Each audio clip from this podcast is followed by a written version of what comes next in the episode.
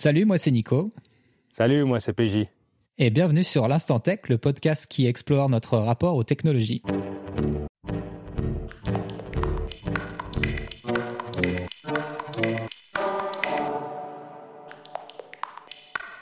Écoute, nouvel épisode, excitant, euh, nouvelle thématique, les abonnements, le passage du gratuit aux abonnements dans nos consommations sur Internet et comment ça a changé nos modes de consommation.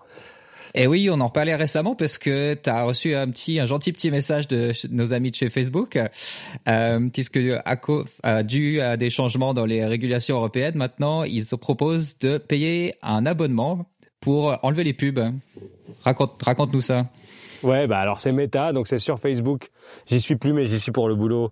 Mais Instagram où j'y vais de temps en temps. Là, j'ai un message systématiquement qui s'ouvre en me disant soit vous acceptez qu'on continue de prendre vos données et de voir des pubs, soit vous payez 13 euros, 12,99 euros par mois pour ne plus voir de pubs et qu'on prenne plus vos données. Et j'avoue que j'arrive pas à accepter ou l'un ou l'autre. Donc je ne vais plus sur Instagram depuis depuis deux semaines parce qu'à chaque fois que je l'ouvre, c'est peut-être la meilleure manière de m'en désintoxiquer. D'ailleurs, je tombe sur ce message et c'est vrai que ça m'a fait complètement euh, comment dire le, ce prix comparé à combien coûte un abonnement Netflix, Spotify ou ce que tu veux, me semble hmm. complètement dément.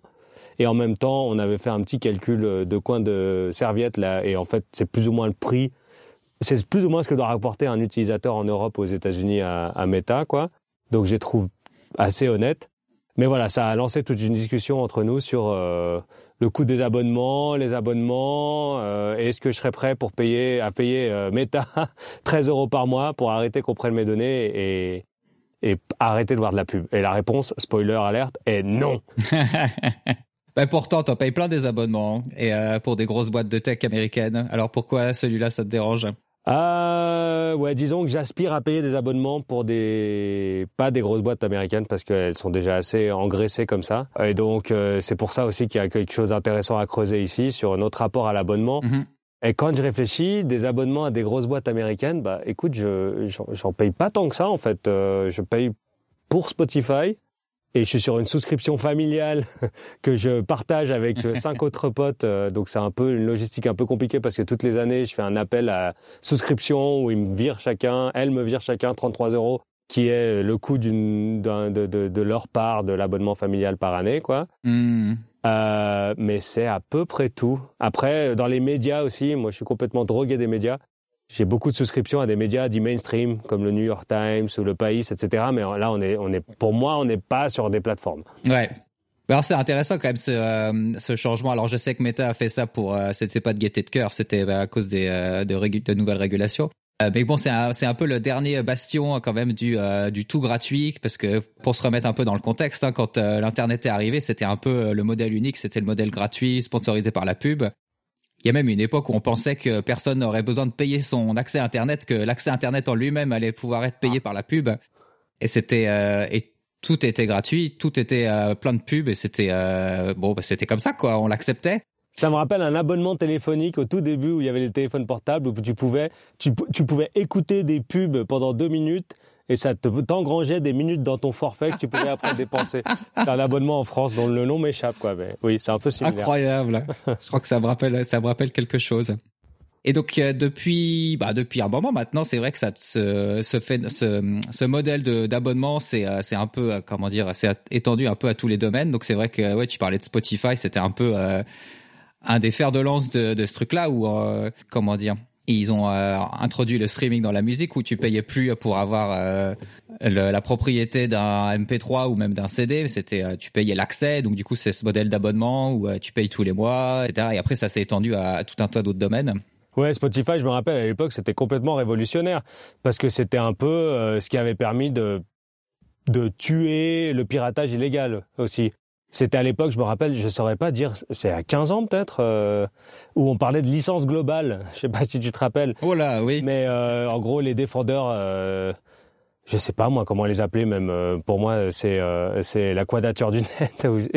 Mais les défendeurs de de de de de d'un changement dans la loi des des copyrights, des droits d'auteur.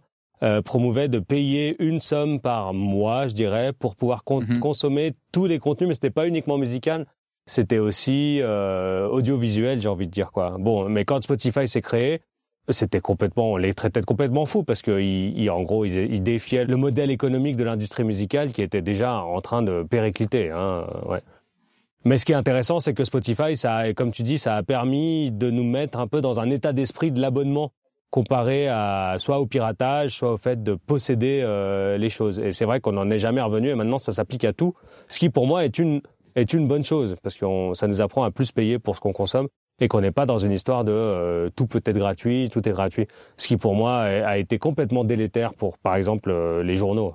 Oui, parce qu'au final, ce qui s'est passé, ce qu'on a vu dans, plein de domaines, c'est que ce modèle supporté par la pub, en fait, il ne fonctionne que si tu as une échelle incroyable, quoi, une échelle, c'est-à-dire un nombre d'utilisateurs euh, complètement dément.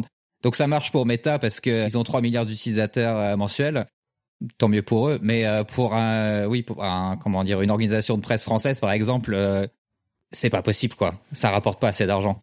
Ouais, et pendant des années, par contre, on leur a fait la promesse qu'ils pouvaient s'asseoir ou s'appuyer sur ces grandes plateformes, sur les réseaux sociaux, pour générer du trafic qui générerait des revenus publicitaires. Quoi. Sauf qu'en fait, ces revenus publicitaires étaient complètement monopolisés par les Meta et Google de, euh, de ce monde.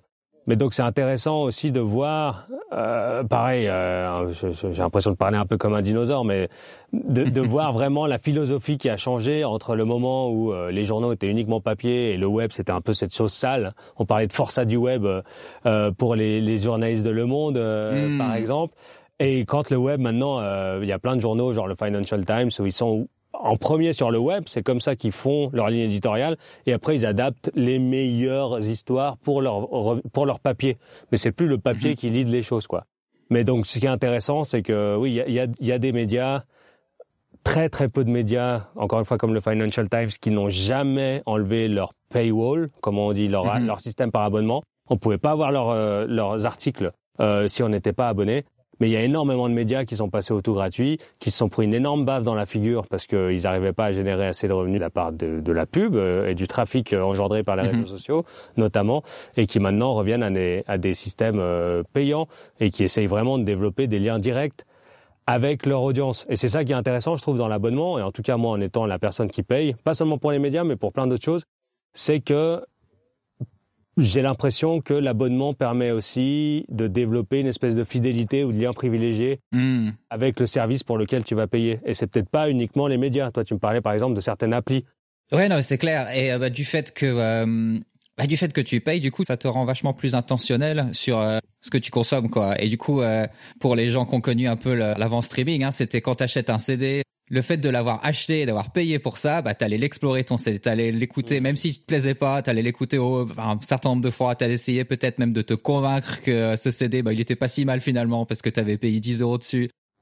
Alors que euh, combien d'albums j'ai écouté euh, genre juste une fois sur Spotify, j'écoute euh, les trois premières chansons et après je skip, je skip, je skip. Et c'est vrai que du coup l'argent, le fait que tu bah tu mets ton comment dire you put your money where your mouth is. Tu vois, genre, tu dis, genre, ah, ok, bah, je mets de l'argent, euh, je me, je me, je m'y engage, quoi. Et donc, du coup, ça permet de développer des relations avec ce que, que tu consommes qui, qui sont différentes, quoi. Et plutôt que de passivement euh, cliquer sur des liens, d'essayer d'ignorer la, la pub qu'il y a. Et c'est vrai que la pub sur le web en ce moment, c'est complètement euh, hallucinant. Il y avait une vidéo qui avait tourné euh, récemment sur les réseaux où euh, quelqu'un qui essayait de lire un article où savait genre euh, le nombre de pop-up et de pubs et de vidéos et il y avait un moment où il y avait juste une ligne de texte sur le sur l'article que la personne était en train d'essayer de lire.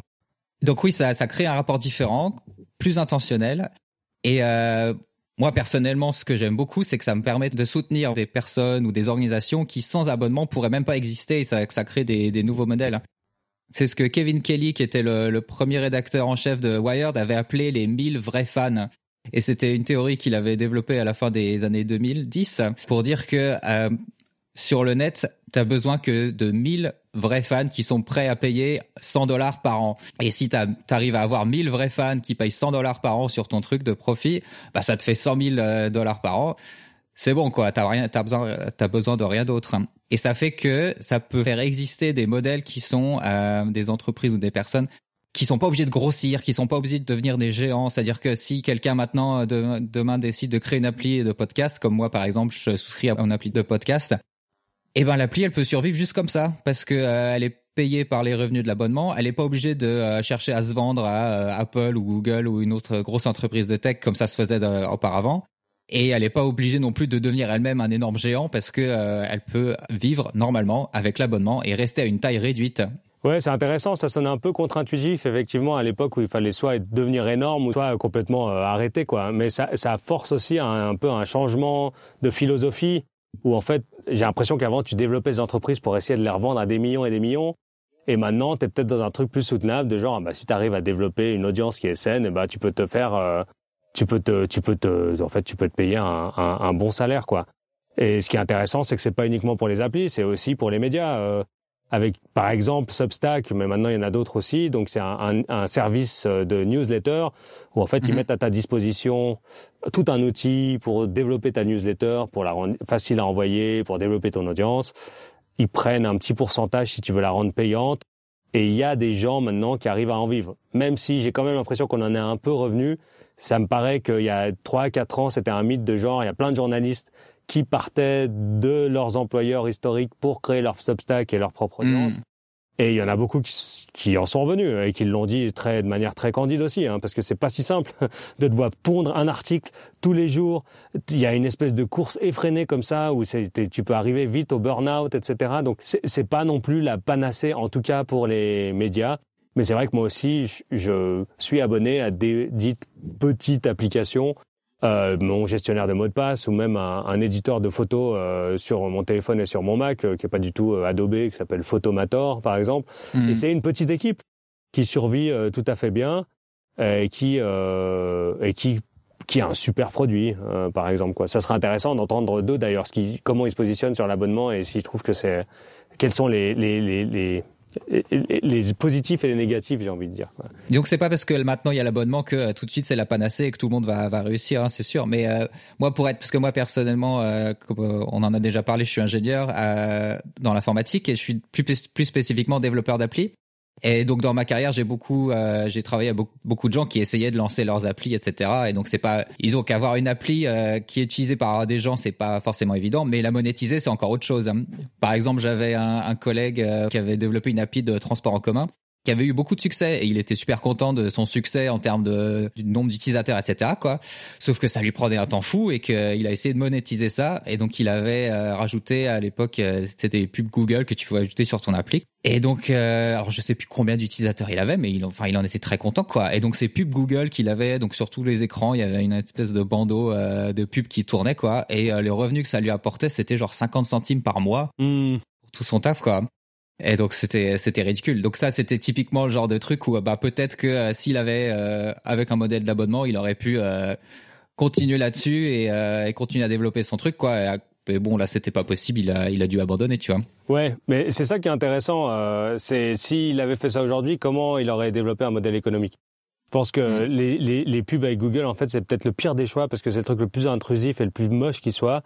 Euh, peut-être qu'il aurait eu une approche euh, de faire payer l'appli euh, dès que tu la prends, mais peut-être qu'il aurait plus une approche aussi de, de Patreon, comme on dit, hein, ou de paiement volontaire de gens qui suivent et qui donnent une petite somme par mois en contrepartie de goodies ou pas, ou des trucs comme ça. Il y a plein, c'est vrai qu'il y a plein de modèles de financement qui se mettent en place et qui sont différents, mais qui sont, je pense, ouais, c'est quand même compliqué. J'ai l'impression, c'est toujours plus ou moins instable, j'imagine. En tout cas, moi, je parle à l'aune de mon propre usage.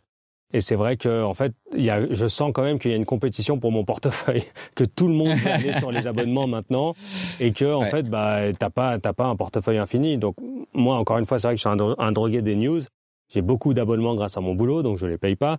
Mais j'ai aussi pas mal d'abonnements que je mutualise avec des potes. Moi, je prends un abonnement pour un VPN, toi, tu prends un abonnement pour Libération, enfin un truc dans le genre, quoi. Ouais. Euh, donc, j'ai des stratégies un peu de, de, contournement pour que ça me coûte euh, euh moins cher.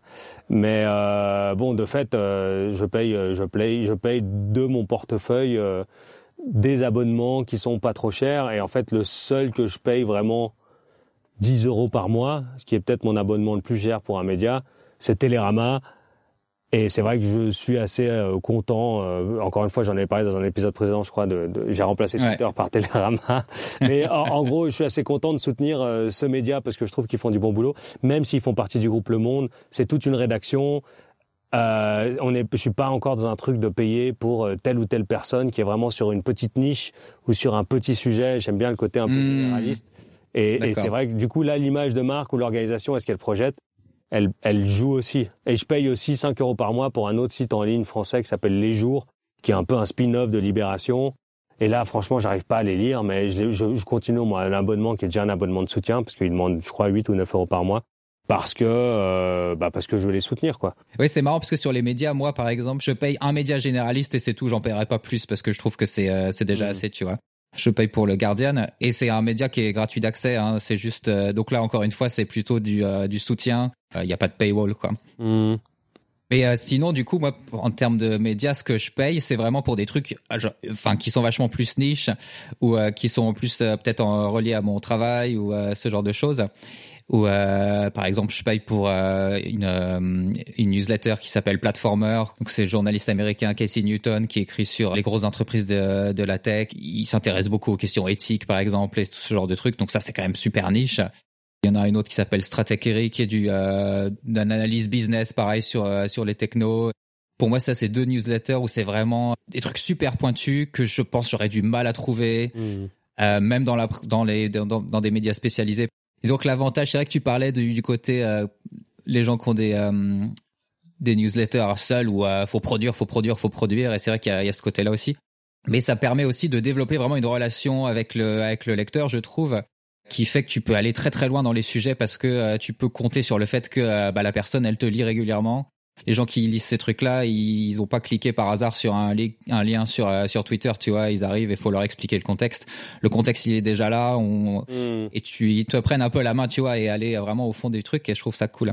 C'est vrai qu'il y a différents gradients dans, dans, dans la manière dont tu peux euh, classifier euh, le côté plus ou moins niche quoi, sur le spectre, hein, entre, entre les grosses plateformes et le côté totalement niche dont tu parlais. Je trouve qu'il y en a pas mal qui sont revenus aussi du modèle ou euh, de, pour la newsletter en particulier de publier tous les jours. Ou euh, moi, ce que je vois dans des trucs que je consomme, c'est euh, de plus en plus des euh, newsletters qui sont deux fois par semaine ou voire même juste une fois par semaine. Du coup, c'est peut-être un rythme un peu plus un peu plus euh, soutenable quoi pour euh, pour ces pour ces gens. Et ça t'embête pas? T'as pas l'impression d'en avoir moins pour ton argent du coup là? Ben non, parce que je trouve que c'est pas. Disons que tu développes, je trouve hein, vraiment. Je sais pas si c'est le fait qu'il y a de l'argent en jeu, mais tu te sens un peu investi dans le truc, tu vois. Et donc euh, il y a un peu le côté où tu as envie que ça continue et c'est clair que ah oui écrire tous les jours euh, la qualité euh, baisse tu vois. Quelqu'un qui doit pondre un- une newsletter tous les jours c'est très difficile ça demande beaucoup. Euh, je préfère avoir deux newsletters par semaine et euh, et que ça soit de qualité et que ça dure surtout que la personne puisse continuer à faire ça tu vois plutôt que que ça se crache en burn-out. Ouais. Ouais, non, c'est intéressant. Donc, d'où l'affiliation, l'importance euh, vraiment d'avoir un lien privilégié avec ton audience, ce qui est vraiment un truc qui est clé maintenant pour les gros médias aussi. Hein. Ils essayent Mhm. aussi vraiment de développer ça. euh, Et c'est intéressant. Mais donc, en fait, sur le spectre, les grosses plateformes, euh, genre, je pense pas que je vais donner un jour de l'argent à YouTube pour plus avoir de pub parce que c'est Google et qu'ils ont pas besoin de mon argent en plus. Aux super niches comme toi où tu as un individuel, il y a tout un spectre là qui est assez intéressant. Et moi, je serais plus peut-être au niveau euh, au niveau des, des organisations, de leur donner de l'argent en tant que tel. Par, par exemple, euh, pendant tout un temps, je souscrivais à un espèce de Netflix de la presse française qui s'appelait Caféine, où tu pouvais avoir Mm. accès à plein d'hebdos et de quotidiens, etc., pour 10 euros par mois. Et au final, ça m'a saoulé. Euh, Je préfère, je préfère donner un peu plus, mais parce que j'ai les moyens aussi, mais pour un média ou deux en particulier, plutôt qu'avoir un truc euh, qui qui qui englobe euh, qui englobe tout quoi. Mais euh, mais c'est vrai que je serais intéressé de voir parce que si ça se trouve il y a plein de gens qui préfèrent largement avoir une offre où ils ont plein de trucs plutôt qu'une affiliation. Enfin voilà, il y a il y a vraiment ce côté plateformisation aussi des abonnements où tu peux acheter aussi pour euh, tant par mois un catalogue, que ce soit des films, que ce soit des albums de musique ou que ce soit des titres de presse quoi. Et voilà, c'est intéressant juste de voir vraiment l'abonnement qui devient hyper mainstream et avec différentes formules en fonction, j'imagine, plus ou moins du lien d'affiliation que tu as avec euh, tel ou tel euh, service.